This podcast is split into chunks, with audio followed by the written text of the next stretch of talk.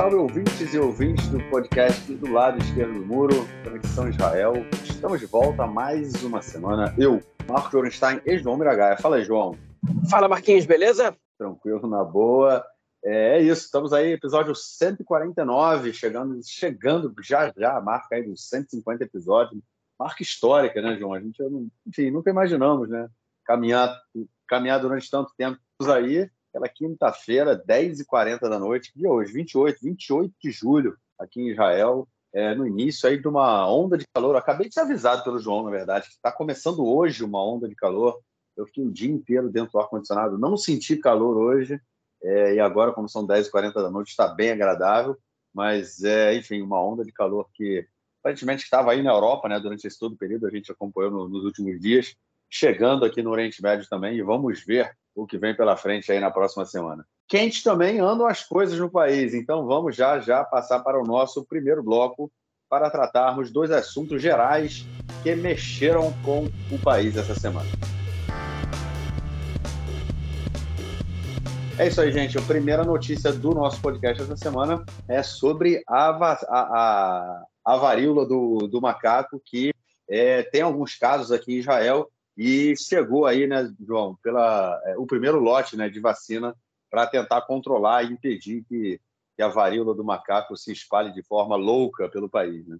Chegou de avião agora, né, o primeiro lote das vacinas que já estão, enfim, já existiam antes da, da doença se espalhar a nível mundial, né? É, o ministro da Saúde, Nitsan Horowitz, ele, ele enfim, usou para propaganda é, do, do, seu próprio ministério, né, a, a chegada das vacinas. Ele está, enfim, a propaganda dele é que Israel vai, é pioneiro, vai ser pioneiro também na vacinação em massa da população, também contra a varíola do macaco, que essa semana a Organização, a Organização Mundial da Saúde, né, a OMS, divulgou que, enfim, divulgou, declarou que a que enfim, situação de emergência global em relação a essa, a essa epidemia, que pode rapidamente se transformar também numa pandemia. Enfim, então, os esforços mundiais para isso é importante. E a diferença, uma das diferenças dela para o coronavírus é que ela já tem vacina. E essa vacina já chegou em Israel. É, mas ainda não vi nenhuma informação sobre quem vai ser vacinado, quem não, etc. Enfim, o país vai, já que está falando em doença, em epidemia, pandemia, Israel é, voltou a recomendar que pessoas que vão para o exterior e que chegam do exterior é, façam o exame de corona, mas não é obrigatório. Quando não é obrigatório, ninguém faz, né? É, mas, enfim, é, os casos estão aumentando aqui, como estão aumentando no mundo inteiro, mas o Ministério da Saúde não faz nada, absolutamente nada. Você está tratando a corona como se fosse uma gripezinha, recomendando só o teste. A diferença da corona para as outras doenças endêmicas é que é, o governo, quando alguém está contaminado, ainda obriga a pessoa a ficar de quarentena. É isso.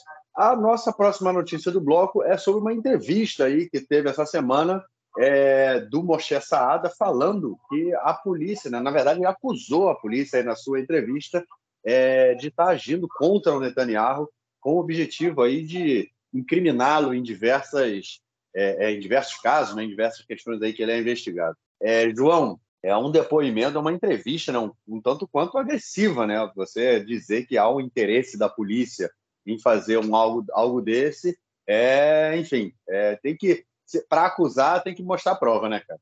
Pois é, foi isso que faltou, né, né nessa, na verdade foi, foi isso que faltou por parte dele na entrevista que ele deu para o jornalista Mitch Segal. Quem é Moshe Saada? Moshe Saada, ele é o ex-vice-comandante, né, que ele se demitiu agora, do Marras. O Marras é como ele é a polícia, é, é a unidade da polícia que é responsável por investigar a própria polícia. Se a polícia está tomando alguma atitude é, controversa, equivocada, ilegal, é, ou se algum policial, no caso, é o Marras que investiga a polícia é, e denuncia a própria polícia na justiça. Né? É, enfim, ele era o, o vice-comandante do Marras né? é, e, enfim, se demitiu já, já tirando para tudo que é lado.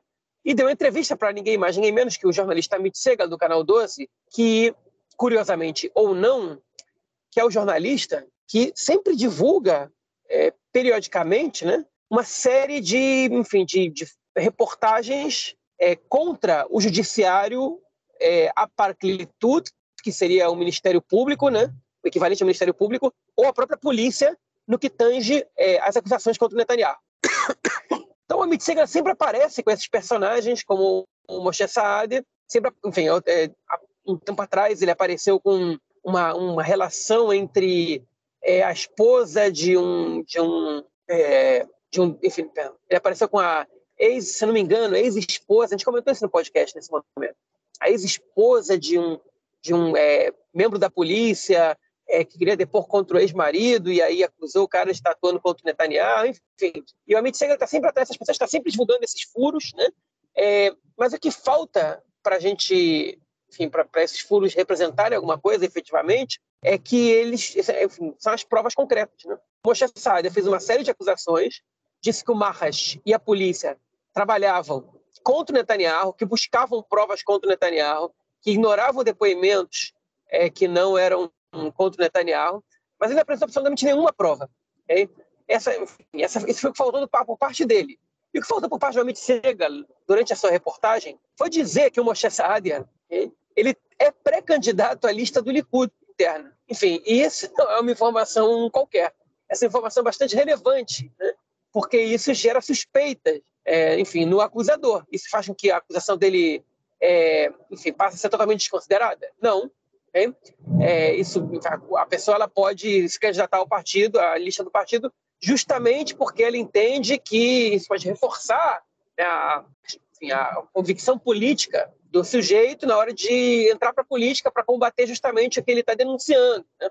Isso pode acontecer? Pode. Agora, ao mesmo tempo, a ausência de provas e a candidatura dele, a pré-candidatura dele, a lista do Likud, que se vazou e agora, enfim, pode ser que ele desista de se candidatar, mas essa pré-candidatura na lista do, a lista do Likud coloca uma suspeita sobre esse sujeito, enfim, que, que faz com que a gente não possa levar essa acusação como fato verídico. Então, isso tem que ser investigado? Deveria ser investigado. Né?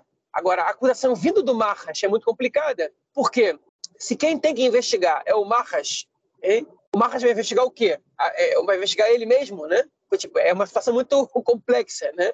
É quem vigia os vigilantes, né?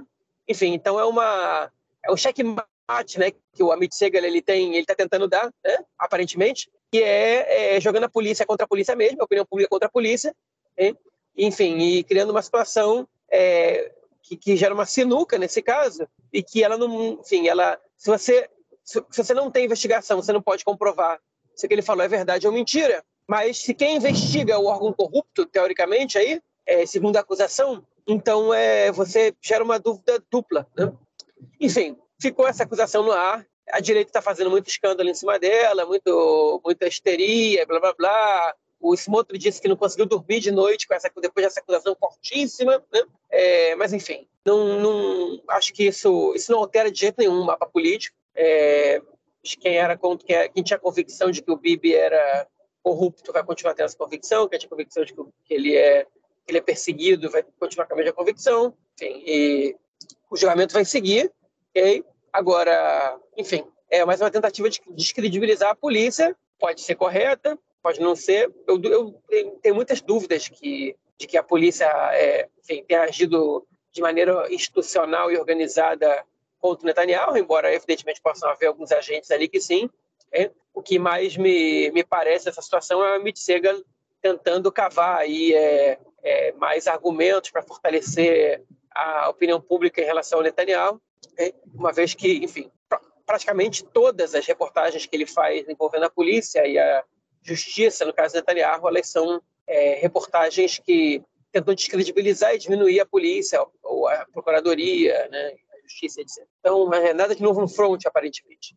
Pois é, né, cara? O Amit Segal é o jornalista mais militante que, que tem, né, cara? É, enfim, eu não acho nenhum problema que nunca, né? Que alguma não, pessoa tenha. Não, não é não, não é não. Tem, tem muito pior. Naquele canal 14, aquele canal não, 14 não, é um panfleto aí... do Netanyahu. Não, aí... é verdade, é verdade. Não, é, aí, mas aí é outra, é outra parada, é outro nível, é igual o Israel Leão, né, cara? Mas o, mas o Amit Sega, né, cara, é, ele é jornalista do, vamos dizer, do principal jornal, do principal canal de notícias do país, né, cara? Do Marco, entendeu? O cara tá todo dia às oito da noite lá, né? É, na televisão falando. E ele é militante mesmo. Não, obviamente, eu não vejo nenhum problema do, de jornalista ou quem quer que seja, né, ter opinião política. Muito pelo contrário, as pessoas têm que ter opinião política, é importante que tenha opinião política, mas pô, é, ele, ele milita de uma forma.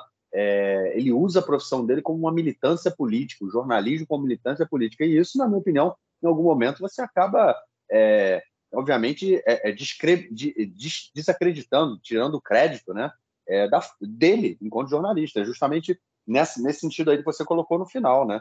É o cara que faz todas as matérias dele tentando impulsionar a volta do Likud né, e do Netanyahu ao governo, ou seja, é um tanto quanto complicado. Mas é isso. É, vamos então à nossa próxima notícia do bloco para comentarmos aí sobre o jogador de futebol palestino, né, é, israelense, né, de origem palestina, é, nascido aqui em Israel, nascido em Nazaré, Nazaré é Muanes Darbur, é, que jogou em diversos clubes aqui de Israel e também do exterior e anunciou aí que deixaria, que não quer dizer, que não joga mais na seleção israelense. Saiu fora, né, João? Saiu, pois é, ele pulou fora. Agora, essa é uma situação muito triste, né?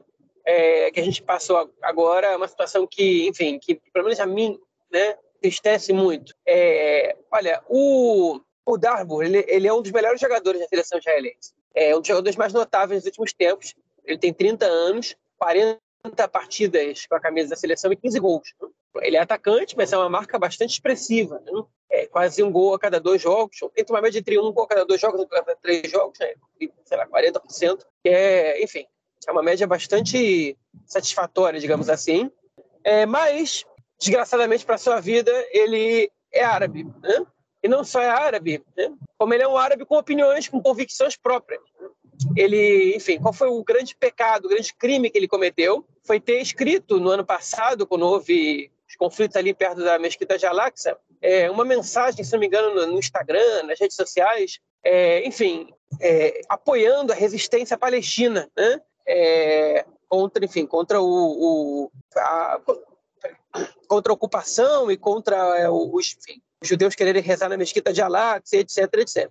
É, e a partir desse momento ele apagou post, mas a partir desse momento ele começou a ser vaiado em todas as partidas que ele disputava é, com a camisa da seleção israelense. Enfim, ele, ele foi vaiado até quando ele fez um gol, ele foi comemorar há, há um tempo atrás, ele foi vaiado. Né? E essa situação teve insustentável para ele, totalmente insustentável. E aí ele decidiu, essa semana, é, se aposentar da seleção israelense de maneira precoce, porque ele era frequentemente convocado, titular da seleção israelense, e ele decidiu se aposentar e dizer para mim basta, obrigado por todo mundo que me apoiou, me fez uma mensagem até, é, enfim, positiva, é, é, agradecendo a quem apoiava e dizendo que o, o ciclo dele na seleção israelense tinha acabado e tal, mas enfim, é, foi muito muito mais é, complicado do que só isso, né? Ele está deixando a seleção israelense porque, enfim, ele foi perseguido por parte da torcida, o que é, enfim, só pelo fato dele ser um árabe com posições políticas que é lamentável. O jornalista do Haaretz, é Haim Levinson, ele escreveu um texto dizendo que o título era, era Vai embora, Darbo vai embora, que era, enfim, que era uma, que é uma ironia né, em relação ao que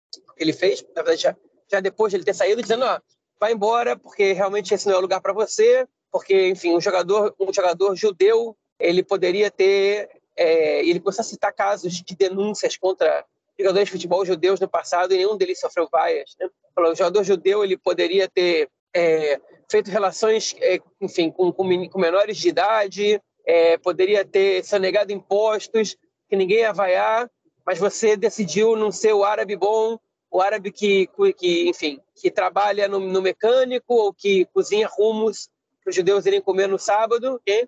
Você escolheu ser um árabe, enfim, que joga futebol, que faz sucesso, que tem opiniões políticas, que quer usar da tua, da tua posição para influenciar outros cidadãos, e isso aí, isso aí não aceito. Então vai embora que a seleção não te merece, era a mensagem do, do, do Ryan Levinson. Enfim, muito, o texto é muito bom, eu, eu, eu, gostei, porque eu acho que é, é verdadeiro, lamentavelmente é verdadeiro. Hein? Enfim, a seleção israelense perde, e o país perde, porque é uma, enfim, você não pode falar de coexistência se você não não tem o respeito pela narrativa do outro. Né? Você pode falar em, em, em, lista conjunta, em conviver juntos, etc., em, é, em coexistência, em tolerância, se você apaga, se você não aceita que o outro tenha a narrativa dele. É, enfim, não respeita, não tenta entender, porque senão ele também não vai querer entender a tua. Mas é, a gente está longe disso. É, a população israelense está muito preparada para aceitar a narrativa árabe sobre a relação com Israel. É, e aí esse tipo de situação acaba acontecendo. É, eu só quero, assim, mais do mesmo, né? É, isso é só mais um retrato do que eu acho que disso que você colocou no final, de questão da narrativa, do conflito tudo mais, né? mas é, é mais um retrato de como é a, a relação não só do Estado, né, mas enquanto instituição, mas quanto de é, grande maioria da, da sociedade israelense em relação à, à população árabe. Né? É isso, exatamente o que você colocou. O árabe, para ser aceito aqui, tem que ser o, o, o... E aí, achei interessante essa, essa expressão que você usou, né? o árabe bom. Qual é o árabe bom? O árabe que pode até jogar bola, mas não abre a boca para falar de política. Não vem querer falar que você tem direito, não vem querer falar que, que sobre não, não. Você joga a bola aqui para gente, não abre a boca. É isso, né? Enfim, muito triste, muito triste realmente. É, vamos então ao nosso próximo bloco para tratarmos das questões da política interna essa semana. Bom, gente, a primeira movimentação dessa semana aí foi no partido Yamina, da Yelia Shaked, né? o partido que era do primeiro-ministro é, Naftali Bennett, que anunciou que vai é, dar um tempo aí na política e passou o bastão para Shaked, que agora se juntou, né? juntou forças aí ao partido Derek Eretz, que também faziam, faz parte aí desse bloco de oposição ao Netanyahu. É, João, a, é, eles aceitam ou não aceitam sentar com o Netanyahu num possível governo? Provavelmente sim, mas é, essa união ela não representa muita coisa, hein? porque dificilmente esse partido vai ultrapassar a cláusula de barreira. Com Derek Heret, sem Derek Heret, a Shaked, o partido que a Elite Shaked é, é, liderar tem muito pouca chance de ultrapassar a cláusula de barreira. Por que a gente está falando sobre essa notícia? Então? Eu quero comentar com vocês uma coisa. O Derek Eretz tá? é um partido formado basicamente por duas pessoas. Pelo ministro das Comunicações, é, Yoav Handler, e pelo deputado Tzvika Hauser. Okay? Esses dois sujeitos, eles entraram é, ultimamente na política pelas mãos. Na verdade, eles já tinham feito parte da política, principalmente o, o Hauser, né? Ele teve um, ele foi, ele teve um cargo importante no Likud em algum momento. São dois caras de direita que eles entraram né, nessa nova onda na política no partido chamado Telem, que foi criado pelo Bogi Yalon, que foi ministro da Defesa do Netanyahu, né, era do Likud, ex-chefe das Forças Armadas também, é, que saiu do Likud muito irritado com Netanyahu e formou um partido e levou esses caras. E aí, quando, toda, quando houve aquela grande união que, que gerou o azul e branco entre vários partidos, entre eles o Resiliência Israel, que era o partido do Benny Gantz, o Yeshatid, do Yair Lapid, o Telem também se juntou e formaram o azul e branco. Hoje o Gantz ganhou a batalha e foi com o nome do partido. Mas enfim. E aí o Bourguet Alon, ele era o número 3 do partido, né? O, o Lapid era o 2, o Gantz era o 1. E esses dois sujeitos entraram na lista com eles. E aí, quando, é, nas segundas eleições que a gente teve em 2019, quando o Gantz ele estava cogitando formar um governo é, com o apoio da lista unificada, ou seja, dos partidos de eleitorado árabe da Knesset, que nesse momento ainda contava com o Uram, que hoje está separado, esses dois caras foram, quem, foram os que disseram a gente não faz governo apoiado pela lista unificada. E sem esses dois caras, eles vão perder a maioria. Ou seja, era, era fundamental o apoio deles. Esses foram os dois sujeitos que impediram que, pela primeira vez na história, houvesse uma união árabe-judaica num governo, né, uma coalizão, pelo menos, e que se derrubasse Netanyahu naquele momento, com, com, enfim, com um governo, uma coalizão formada é, sem, sem membros da, da direita, é, como a gente teve que ver agora com Guido Ansari, com Naftali Bennett, né? Ou seja, tinham membros da direita, que no caso o Bug e Alon, esses caras, okay? mas esses caras eles não foram é, suficientemente anti-Netanyahu, ou seja, o anti-árabe é, deles foi mais forte que o anti-Netanyahu. É, enfim, o Bug e Alon ficou muito irritado com eles, é, e aí, enfim, eles continuaram na mesma lista, na mesma lista, não tinha muito tempo para trocar, não tinha muita forma de trocar a gente ali. E aí, quando o governo foi, foi feito de união entre o Gantz e Netanyahu, ali em 2020, eles se separaram do Bugui Alon e entraram no governo como o Derek Heret. Cada um dos dois recebeu um ministério. Agora, não me lembro quais são os ministérios que eles pegaram, se não me engano, as comunicações também foi. Mas o Rendel tem um sonho de ser ministro é, da Segurança Pública. Enfim, e aí esses caras traíram o Bug, eles traíram pelo eleitorado né, do Carrola Van, depois traíram o Bug Alon, okay? e aí quando eles entraram nessas eleições, eles se aliaram ao Guidon Sar, ao Nova Esperança. É, enfim, e agora, nessa junção do Guidon Sar com o Benny Gantz, o Benny Gantz virou para o Guidon Sar e falou o seguinte, ó, você pode ver, mas esses caras eu não quero. Okay? E o Guidon Sar olhou para ele e falou assim, esses caras não me dão muito voto, é muito, enfim, deve ter uma quantidade ínfima de pessoas que votam por causa deles, então é, se dane, né? entrou com o Guidon Sari e esses caras ficaram sozinhos. Agora, ninguém queria esses caras. O Yair Lapid não queria esses caras. É, o Guidon Sari e o, o Gantz não queriam esses caras. Enfim, o Lieberman não queria esses caras. É o Lieberman só ali quer pessoas que ele possa confiar.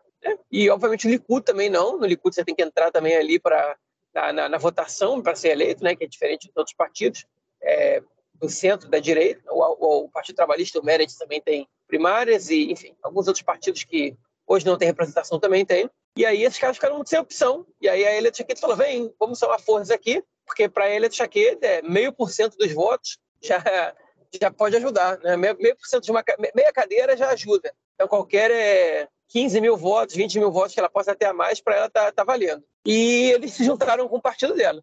Para mim, eles vão morrer abraçados todos na praia, sem ultrapassar a cláusula de barreira.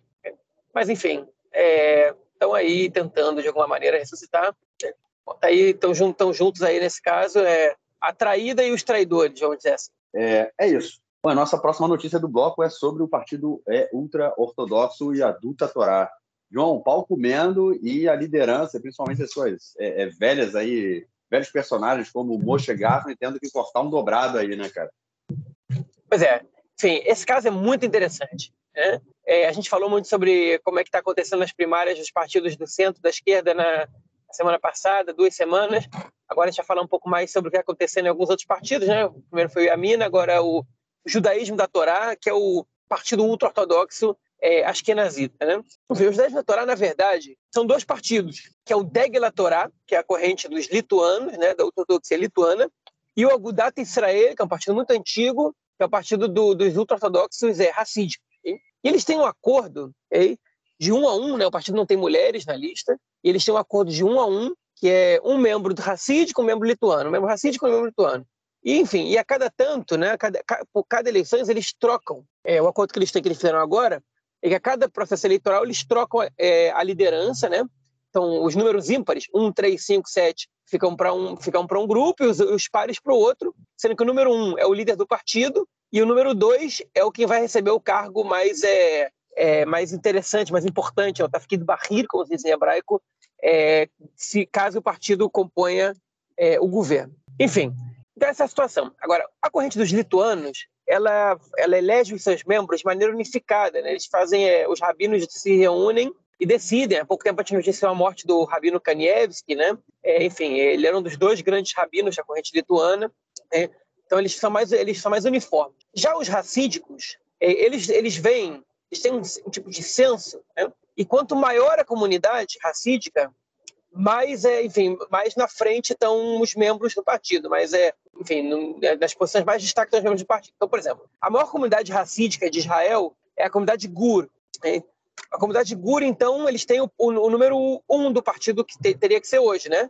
Que é o Knofraf, né? Que é um, enfim, que é o quem substituiu o Litzman. O Litzman era da, do racismo de Gur. A segunda maior é o racismo de Belitz, hein? É, que é do Pindro, se não me engano. É, enfim, que é o, que é o membro dessa Hassidut. E por aí vai, né? E aí, enfim, às vezes elas brigam uma com a outra, porque uma diz que é maior que a outra, então quer ter o, quer ter o número 5 em vez do número 7, porque o número 5 pode ser eleito e o 7 tem menos chance, enfim. E por aí vai. Mas assim fica. Então, é, é, de eleições para eleições, eles decidiram que eles trocam assim. Hoje em dia o líder é o Moshe Gafni, mas o Moshe Gafni ele tem que passar a liderança do partido para esse novo, que é esse novo cara que entrou, porque o Litzman saiu. Né? Ele pediu para sair, pediu para parar, já estava na Knesset há muitos anos, mais de 20 anos, e ele, enfim, é, teve muito desgaste com a questão da corona, tem uma acusação de corrupção muito forte em cima dele, então ele pediu para sair, e aí o racismo de Gur vai lá e escolhe o, o, substituto dele, e esse cara vai ser o líder do, do partido, né, do, do judaísmo da Torá. Que é uma coisa muito louca, porque chega um cara sem experiência política, e para completar a situação, o racismo de Gur ele colocou um cara controverso no lugar, okay? que é porque esse sujeito ele foi responsável por todo o sistema educacional público do racismo de Gur, há um tempo atrás, e ele foi acusado de demitir as é, professoras de jardim de infância é, antes delas é, antes delas poderem é, é, exercer o cargo por um tempo suficiente para que pudessem receber um aumento de salário, né, que o Estado garante. Então ele, ele, cada vez que alguém ia chegar nessa nessa situação ele demitia. Essa é a acusação. Ele diz que não, que ele era responsável por uma rede que empregava 12 mil pessoas, uma rede de educação que empregava 12 mil pessoas e que enfim, ele, muita gente foi demitida e contratada durante o tempo que ele estava lá, e que obviamente não foi por causa disso, mas ele tem essa acusação, muita gente garante que, que foi isso que ele fez, para economizar dinheiro ali e poder investir em outras coisas, né? enfim, para investir essa, esse orçamento dele em, em, questões mais importantes. E ele é, é, enfim, então ele já é um cara que é controverso por isso, ele tem muita crítica dentro dentro da sociedade ultra-ortodoxa por causa disso. Além disso, vocês têm outras questões aí. Né? O racidismo de Belitz, é, ele também gerou um problema há pouco tempo, porque eles fizeram, por baixo dos panos, um acordo com o Lieberman, ministro das Finanças, que, o, enfim, a comunidade ultra-ortodoxa deixou de ganhar muito dinheiro estando na oposição esse último ano.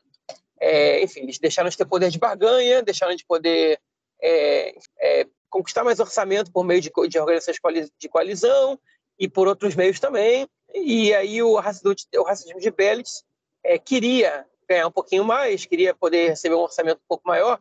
E eles fizeram um acordo com o Lieberman de que as crianças do racismo de Bellis é, iam estudar as disciplinas básicas, é, igual nas escolas seculares, iam fazer uma prova para provar que as crianças estavam aprendendo as disciplinas básicas, é, matemática, ciências, é, é, inglês, etc. É, e, e, cada aluno ia receber uma, enfim, uma, uma acho que 100, 100 é, shekel por mês a mais no orçamento da, das escolas de Bellis. É, esse foi o acordo que eles que eles estavam costurando com o Lieberman. E isso irritou muito é, a, enfim, parte da população ultra-ortodoxa, que esses acordos por separado você não pode fazer, principalmente não pode fazer com o Lieberman, que atualmente é o maior inimigo deles, da população ortodoxa, é, irritou ainda mais os lituanos, porque, pro, pro, enfim, do, no sentido é, é, ideológico, né, espiritual do, da comunidade lituana, tipo, isso, é, essa, essa posição, ela é, enfim, os rabinos criticaram com base é, teológica, né, digamos assim, foi, foi, eles foram até as fontes para buscar as críticas para essa, essa posição, essa, ele se vendeu e blá blá blá, e enfim, e foram muito, é, foram muito enfáticos nisso, inclusive exigindo que o racismo de Belitz perdesse seu representante por causa disso, né? porque até agora não aconteceu. Mas, enfim, então o Gaffney está nessa situação. Ele tem aí né, um líder que não tem experiência, que não é muito popular, do outro lado. É, ele tem um problema com a segunda maior corrente racídica, e, para vocês terem uma noção, o Gaffney até agora não telefonou para o Knopfler, é, que é o novo líder do, do, do racismo de Gur, e, e o, a princípio teria que ser o novo líder do partido também, desde que ele entrou no cargo há um mês. Todo mundo telefonou para ele, até o Yair Lapid telefonou para ele, e o Gaffney não telefonou, não encontrou um tempo na agenda dele para telefonar para ele. Fontes ali internas da, da, do mundo ultra-ortodoxo dizem que o Gaffney ele não vai, ele não está disposto a liberar a liderança do partido para ninguém, para ninguém do do do do, do, do, do Agudat Israel, que é, enfim, que é o partido dos, dos racídicos. E isso pode gerar uma cisão ali muito grande, né? Pouca gente acredita que os partidos vão concorrer separados, porque concorrer separados pode fazer com que nenhum dos dois passe a cláusula de barreira, ou que muito provavelmente um dos dois não passe a cláusula de barreira. Seria, seria, muito, seria um risco muito grande. É, então, é, eles devem concorrer juntos, mas essa briga está acontecendo. E o Gaffney também está sendo muito criticado, não só porque ele é um cara muito explosivo e de fazer discursos muito pesados, mas o Moshe Gaffney, ele também está é, tá sendo criticado porque ele convidou, entre outras pessoas, o Yair Lapid e a Merav Mihaeli para o casamento da neta dele. E tem vídeo deles dançando lá no casamento e tal. Não convidou só eles de políticos, não. Convidou vários outros políticos, mas convidou eles também. É, enfim. E também por ele não, não é, é, de alguma maneira, negar a possibilidade de fazer um governo chefiado pelo Yair Lapid ou pelo Benny Gantz. Hein? É, pelo Lapida, ele às vezes diz que sim, às vezes que não, mas pelo Benny Gantz, ele, ele não diz que não, não entraria no governo com o Benny Gantz. É, e ele realmente está insatisfeito, ele já declarou isso, ele já declarou isso antes, né, é, ultimamente, com a situação do Likud, que ele disse, olha, enquanto Netanyahu for primeiro-ministro, for, for, líder do Likud, é, a gente não tem muita chance de não conseguir formar um governo, e eu quero estar no governo, entendeu? Então o Likud dá um jeito aí, cara. Outra eleição que a gente, que a gente não tem, que a gente tem um impasse, troca o Netanyahu. Tipo, enfim, ele não disse com essas palavras, mas ele deu, ele deu a entender isso. Ele falou: olha, se a gente não conseguir outra vez, o Likud tem que dar um jeito. É, foi isso que ele falou, que é muito claro a mensagem, muito clara a mensagem dele. Então, essa briga interna dos dez da Torá, ela não só pode ocasionar uma, uma um Big Bang entre, entre os ortodoxos para um espaço de tempo a médio prazo, digamos assim, como é, ele pode também resultar okay, é, enfim, num governo chefiado por alguém que não o Netanyahu, seja do Likud, seja o Benny Gantz, seja o Yair Lapid. Porque se o Degla Torá decide separar do Agudat Israel depois das eleições, e formar um governo com outra pessoa que não Netanyahu, enfim, eles podem desequilibrar a balança, já que a gente está falando de 61 aqui, 59, 60, blá, blá, blá, eles podem ser os fiéis da balança. Né? Eles têm até argumentação ideológica e teológica para tomar uma atitude como essa. Então agora é esperar para ver o que vai acontecer. Então, né, cara, é, é, primeiro que esse mundo ultra-ortodoxo com todas essas nuances, é muito interessante, né? Eu admito que eu não, não tenho muito conhecimento, não. É, é bem interessante ouvir você explicando tudo, como é que são essas divisões, como é que elas influenciam na política. E agora, aí você estava falando e surgiu uma coisa aqui, é, queria saber também o que, que tu acha. A gente comentou já em alguns episódios, a gente já comentou que é, há, um, há, uma certa migração de votos né, desse setor ultra-ortodoxo, desses partidos, né, tanto do Chas né, quanto do Yaduta Torá, para o Smotrich, né, para o partido mais nacionalista, né, que adota uma visão mais à direita, tanto na questão nacional, é, principalmente na questão nacional, mas também na questão, enfim, da economia e tudo mais, mas é se afastando, é, é, tendo esse direcionamento. Né? Os ultra-ortodoxos, ao longo da história, também já fizeram aí governos com com o Uraber, inclusive, né, com a esquerda, enfim, eles iam de acordo com a corrente, nunca tinham assumido uma postura de direita, né, somente de fazer é, governo com a direita. É, isso é uma coisa mais recente, né, eles a, acabaram assumindo isso. A gente vê essa migração desses ultra-ortodoxos para os setores nacionalistas, como o Smotrich, é, e, e agora essa, toda essa divisão interna. Então, o que tu acha? Que é, eu acho que também um outro elemento que, caso esses, esses grupos aí se separem, é, podem criar, é, é, é, podem aprofundar mais ainda é, essa crise né, de migração de votos em direção aos Smotrich, né, cara, que também alimenta toda essa, essa confusão toda que eles vivem. Né? É, uma, é uma crise realmente que, que pode ser muito grande e, e realmente eu não tinha pensado nisso, você colocou, que caso eles se separem depois das eleições, eles realmente podem ser o fiel da balança. Né? Houve pesquisa essa semana aí falando que o Netanyahu conseguia 60 cadeiras, ou seja, é, se um desses dois aí, vamos supor que os dois passem a causa de barreiras, com quatro cadeiras, cinco cadeiras, já são o, o fiel da balança aí. Num, num, total que hoje contaria com 60 cadeiras para o Netanyahu, se um desses sai, cai para 55. E, enfim, dificulta muito. Mas o que você acha, cara? Você acha que tem alguma influência também dessa migração do Smotrich, enfim, nessa crise, nessa política toda? É, não, eu não vejo muita influência do Smotrich, não, mas eu acho que mas eu acho que é, o Smotrich, o Smotrich é um perigo que eles sabem que eles estão lidando. Né? Ninguém, ninguém acha que o Smotrich é. Não só o Smotrich, né? o Ben também. É, o, enfim, os que a gente chama de Haradalim, né? que são os Haredim Leumim, os ultra-ortodoxos nacionalistas. Né? É, é uma corrente que é, está se fortalecendo nessa, nesse, nessa comunidade. Né? e principalmente entre a juventude, né? Os jovens ultra-ortodoxos, eles, eles admiram muito o Smotrich e o Ben-Gvir, e o Smotrich e sabiamente, eles, é, enfim, eles eles estão eles estão trabalhando junto dessas comunidades também, estão defendendo os ultra-ortodoxos sempre que podem, enfim, eles estão conquistando parte do eleitorado é, ortodoxo por isso. Mas é, eles têm uma margem de uma margem de, de, de manobra muito pequena aí dentro, porque, principalmente nas comunidades racídicas, as pessoas obedecem o que diz o rabino. Se o rabino fala, vota no judaísmo da Torá, eles votam, entendeu? A, grande maioria das pessoas tem muito pouca rebeldia ali dentro. Né? Então isso pode acontecer mais em comunidades pequenas, né? em comunidades lituanas, principalmente em comunidades que, que estão desconectadas do judaísmo da Torá. Né?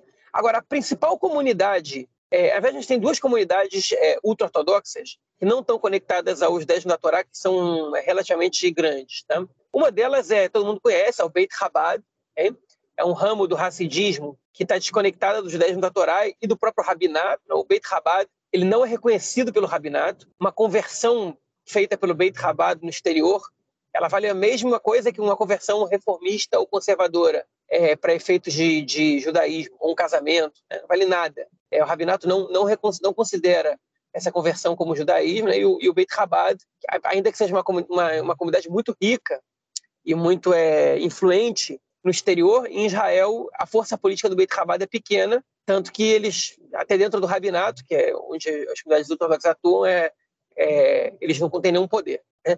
E o Beit Chabad, por exemplo, não, não, tem partido. Né? A gente sabe que a maioria dos, dos membros do Chabad aqui, eles votam no Likud. Tem, mas com certeza tem muitos que votam no Smotrich também, e ultimamente principalmente. E tem uma comunidade do Peleg Yerushalmi, da divisão é, de Jerusalém, do ramo é, é lituano, entende? Que eles são, é, não sei se é do ramo lituano, na verdade, é, eu acho que não é nem lituano nem racídico, okay? mas que eles, eles não são, é, eles não estão no, no judaísmo da Torá, e eles, estão, eles são uma corrente muito anti-sionista. Né? Então, obviamente, eles não vão votar no Smotrich. É, e eles não estão votando ninguém atualmente. Talvez aí tenha alguns membros que sim, outros que não, não estão votando ninguém. E a gente está falando de 22 mil eleitores. Então, noção mais, é, isso é meio mandato, um pouco mais, um pouco mais que meia cadeira. Uma cadeira está entre 37 mil, 37 mil votos, né? 22 mil eleitores é muita gente. É, é, isso, isso, decide eleições também. E, enfim, é, eles não vão migrar para o pro, pro, pro Smotrich, para o Benvir, porque pelo antisionismo deles. É, mas, por exemplo, se os partidos se separam e um dos grupos consegue cooptar o Pellegueiro Chalmi, eles podem ultrapassar a cláusula de barreira com esses 22 mil votos. Né? Enfim, então a gente tem aí umas coisas acontecendo no mundo ultra-ortodoxo que a gente é, é, não, não tem muita noção do que, do que pode representar. É bem interessante, bem legal de acompanhar. Bom, vamos então à nossa próxima notícia do bloco, que é sobre a jornalista Shimrit Meir, que está sendo acusada de vazar informação secreta do Mossad. Lembrando que ela tinha, ela foi, né, durante até maio desse ano, ela foi do gabinete do, do Bennett, né, e depois ela até em maio ela deixou, enfim, falou que não concordava com como o governo estava caminhando e deixou ali o governo, deixou o gabinete. Muitos, inclusive, falam que essa foi é, foi ali o início do fim da, do, do governo Bennett. É, e aí, João, como é que fica essa, essa questão? Olha, nenhum, a gente está acostumado com 12 anos de Netanyahu, então não tem como não comparar. Nenhum membro do gabinete do Netanyahu teve tanto poder e tanta influência quanto a Shimrit Meir teve é, sobre o Bennett. Okay? E ela, inclusive, ela ofuscou é, a, a, é, assessores históricos do Bennett, estão com ele há muitos anos. Okay? E esse, ela foi um dos problemas é, pelos quais o Bennett não conseguiu manter é, o próprio partido dele coeso, né? porque ela, enfim, ela era muito controversa, né? E ela, ela é uma jornalista que cobria a cidade árabe e que o Bennett decidiu contratá-la para ser a sua assessora e aos poucos ela foi é, conquistando cada vez mais espaço, mais espaço, até o ponto que ela virou a principal assessora do Bennett, ainda que o título dela não fosse chefe de gabinete dele, na prática ela era chefe de gabinete dele. Hein? E ela criou confusão com muita gente, ela ela foi responsável pela única, é, pelo único desentendimento que o Lapid e o Bennett tiveram durante o governo Bennett, né, quando ela, ela marcou uma, uma reunião do, do Bennett com o governo dos Estados Unidos, é, sem, a, sem consultar o Ministério do Exterior, e o Lapid chegou a boicotar uma reunião do governo por causa disso. Ela criou conflito com o chefe das Forças Armadas, com a Aviv Kohavi, por é, se reunir com o, com o general do Comando Sul sem consultar e sem marcar essa reunião por meio do, do Aviv Kohavi. Ela, ela chegou a ter um embate público com o chefe do Shabak, né, do Serviço de Inteligência Interno, porque ela queria dar uma coletiva sobre uma operação que foi feita. Eles tiveram um bate-boca numa reunião de gabinete, o Bennett acabou ficando do lado dele, entendendo que era melhor não expor essa informação. Enfim, ela, gerou, ela brigou com a Elia de Shaquet, quando ela foi acusada pela Elia de por tentar é, afastar ela do Bennett, né? A Elia de Shaquet queria voar, ela, eles iam fazer uma, uma, um voo para o Marrocos e ela ia voar no mesmo avião que o Bennett, que é a família dele, e a Shimbrit Meir, ela empurrou a Shaked para o avião do, é, onde ia viajar a ministra da Economia, né, da Indústria e Comércio, a Orna Barbivai, e outros jornalistas. A Shaked disse que assim ela não ia. Enfim, ela gerou confusão com muita gente, é, e essa última dela agora, ela foi acusada pelo chefe do Mossad, pelo Barnea, por ter duas vezes divulgado informações secretas que ela não deveria nem ter conhecimento delas, okay? e ela divulgou essas informações de operações sem a, sem a permissão do Mossad, e que isso ele, ele quer que ela responda por isso criminalmente. Mas ele também não tem provas de que foi ela que fez isso. Ele tem muita convicção, mas ele não tem provas. É, e é, a resposta dela foi que ela não fez isso, e todas as ações que ela teve, ela, essa foi uma mensagem em conjunto que ela divulgou com o Bennett, todas as ações dela, como, é, como membro do gabinete do Bennett, foram feitas é, em parceria, em decisão conjunta com o primeiro-ministro. Mas, enfim, é muito grave se ela tiver feito isso, porque, enfim, é uma situação de segurança nacional. Ela, como ex-jornalista, segundo fontes ali, dizendo que ela queria divulgar as informações sempre, ela queria também usar esse benefício do Bennett. Vale lembrar que o Bennett divulgou uma informação sobre uma ação do Mossad, é, no, enfim, no início do mandato dele, sobre uma tentativa de recuperar o corpo do Ron Arad, que é um piloto israelense que foi sequestrado pelos sírios e que tinha havido uma, uma pista de onde estava o Ron Arad, mas que no fim das contas é, enfim, a, o Mossad conseguiu realizar bem a operação, mas a pista era falsa, o corpo não estava no lugar onde ele deveria estar.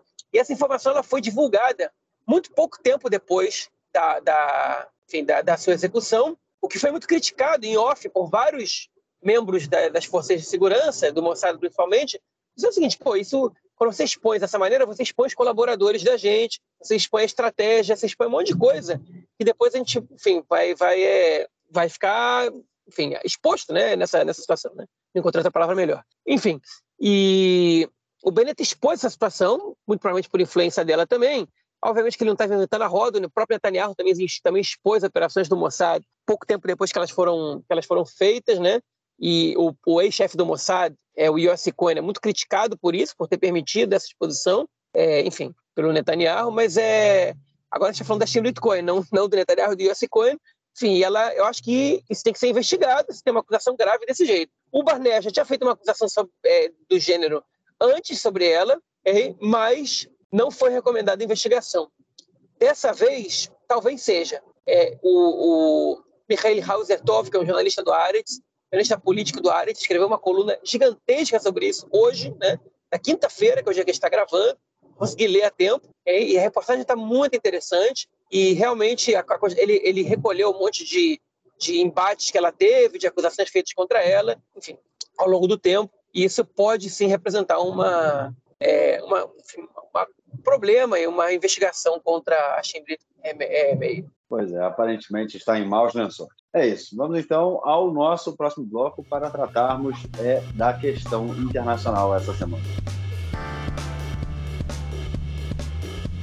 Bom, gente, a primeira, a primeira notícia dessa semana é ainda né, sobre a polêmica que continua sobre o fechamento da agência judaica é, na Rússia. É, João, essa semana é, começou né, muito tensa nesse sentido aí, a gente viu acusações de ambos os lados, até que foi encaminhando e mais para frente, é, mais chegando agora no final da semana, a gente já conseguiu ver aí um a, a, é, pessoal tentando não subir mais na árvore, né? começando a descer e tentar acalmar os ânimos aí para ver se tudo volta ao normal, porque é, vamos dizer assim, tirar né, a Sornuta, a agência judaica, é, da legalidade na Rússia pode estremecer de vez os, o laço entre os dois países, né?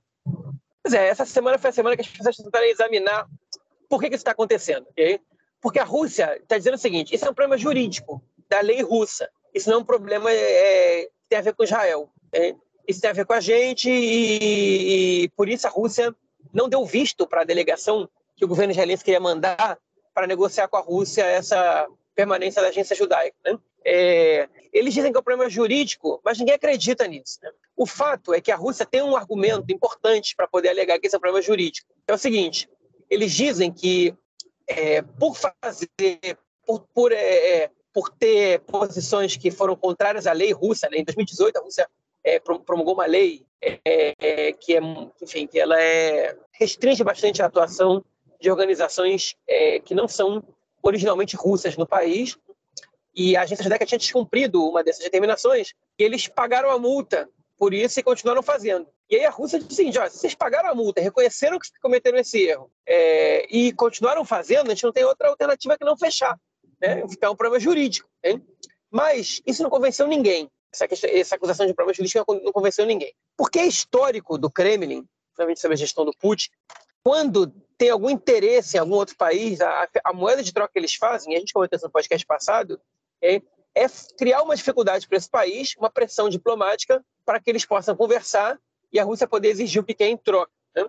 Essa é uma, uma, atitude bastante comum nos últimos anos, inclusive aconteceu com Israel, com a Naamai Sahar, que foi é, pega com, drogas, na, supostamente né, com drogas na mochila, estava vindo da Índia, fazendo escala na Rússia, é, enfim, teria sido farejada por cães, mas é, e, e, ela nem, nem ia descer na Rússia, o avião dela nem ia descer na Rússia. Enfim, foi todo uma, um embrólio, alguns meses ela ficou presa na Rússia, até que ela conseguiu ser libertada ali pelo, pelo governo Netanyahu. É, mas, enfim, a gente não sabia que o Netanyahu deu em troca para o Putin, mas provavelmente alguma coisa ele deu. É, o que está sendo debatido agora é, enfim, é por quê? O que, que o Putin quer de Israel? E o Lapid está sofrendo acusações muito sérias não está sabendo lidar com a magnitude desse evento, porque a Rússia é um parceiro muito importante de Israel, estrategicamente falando, principalmente do ponto de vista da segurança, okay? E é, essa, o estremecimento dos lasers e, e, as, e as, provocações que, na, na, verdade, as ameaças que o Lapid está fazendo, de engrossar as coisas, enfim, e a retórica dele, é, algumas pessoas estão acusando ele de ser responsável em relação a isso. E vale para a gente lembrar que o Lapid ele era o policial é, o policial mau, enquanto o Bennett era o policial bom em relação à Rússia, né? Durante toda a época do, enfim, que o conflito da guerra com a Ucrânia estava tomando mais as manchetes, o Lapid ele era quem criticava a Rússia e ficava do lado da Ucrânia, enquanto o Bennett ponderava.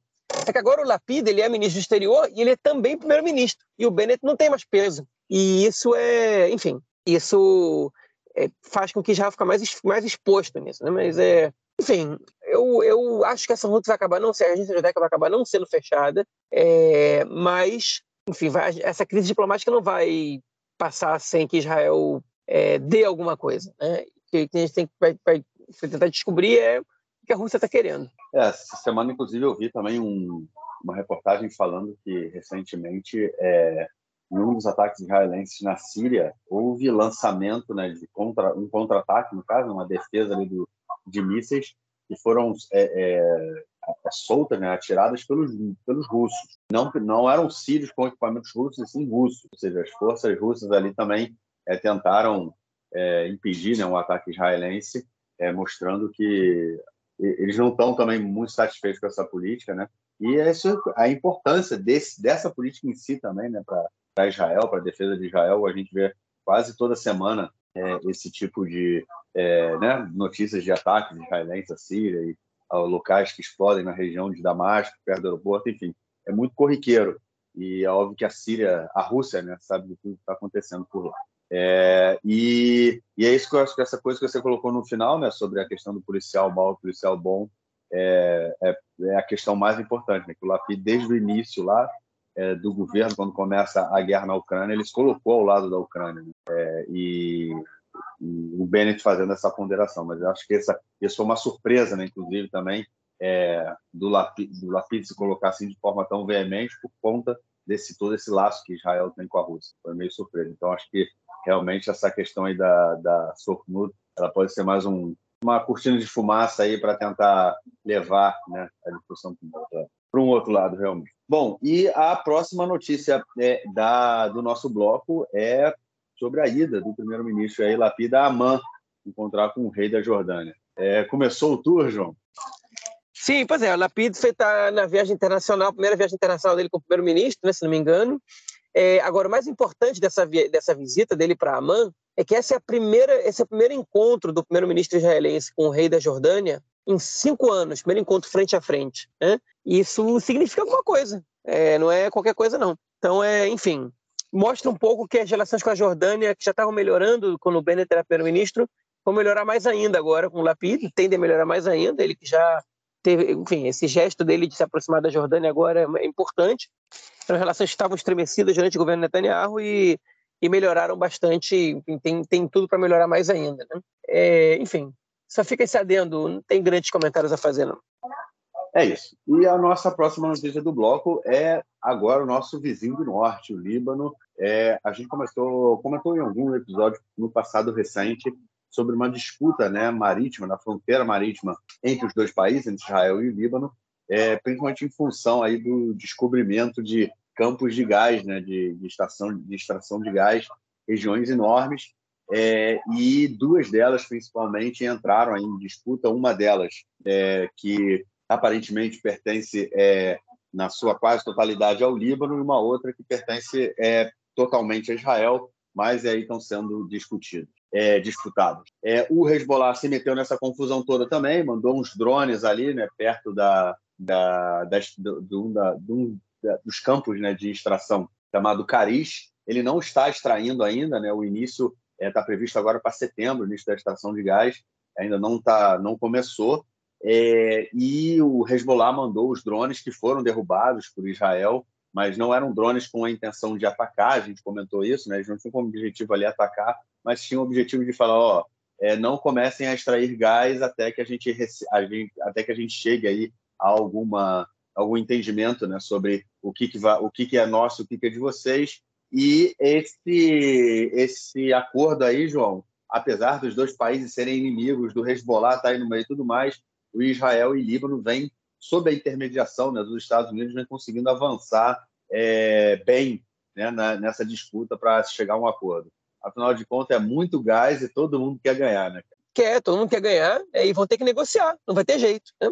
É, enfim, o Hezbollah não vai ser um fator nessa negociação direta, mas é engraçado que já, o Israel e o governo do Líbano vão sentar para negociar, frente a frente. Né? Eles já fizeram isso há pouco tempo. O curioso é que eles sentaram para negociar numa, numa, numa barraca né? é, militar, no verão também da última vez. Hein? Enfim, no ar-condicionado e tal, e eles negociando lá. E é o que vai acontecer agora de novo. Né? É, enfim, isso só mostra que quando os dois lados querem sentar e negociar as coisas sem briga, eles conseguem. Né? É, e é o que vai acontecer, podem esperar. Israel e o governo do Líbano, enfim, em geral, conseguem resolver as coisas de maneira civilizada. É, o Hezbollah é quem desequilibra um pouco essa, essa, enfim, essa estabilidade. Mas vão negociar e, e vai dar, enfim, e vão chegar numa, numa solução bastante razoável. É muito dinheiro, é muito dinheiro e vão ter que, vão ter que se acertar, né? Senão eles não vão perder dinheiro com a guerra e vão ganhar dinheiro com a guerra. É isso. Vamos então ao nosso próximo bloco para ouvir o comentário do camarada Nelson Burd, que está de volta essa semana. Manda aí, Nelson. Meu caro Gorens tem amigos do Conexão Israel do lado esquerdo do muro. Mandar um abraço para o João, que já está muito ansioso aí pensando no prosseguimento das férias. Tem mais um mês e meio de férias ainda que o João está planejando aí com a sua família. João planejando para onde vão viajar e passear dentro e fora de Israel. Fases preliminares da Copa dos Campeões de futebol masculino da Europa, da Champions League. É o Maccabi Haifa, atual bicampeão israelense, tinha empatado com o time da Grécia com o Olympiacos e o segundo jogo fora de casa, o Maccabi Haifa surpreendeu e tocou 4 a 0. É isso aí, o Maccabi Haifa classificado para a próxima fase também mata-mata antes de chegar à fase de grupos. Empatou em casa, perigava cair fora, a tendência era uma eliminação e aí de modo surpreendente toca 4 a 0 no Olympiacos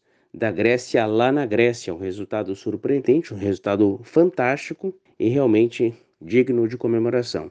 É isso aí, um abraço. Valeu, mestre, obrigadão pelo comentário e te esperamos aí na semana que vem. É, João, algo mais a declarar ou a gente fica por aqui, cara? Não, não, podemos ficar por aqui. É isso. Então a gente fica por aqui. João, nos falamos na semana que vem para gravar nosso próximo episódio, cara. Valeu, forte abraço. Abraço, até mais. Valeu, tchau, tchau.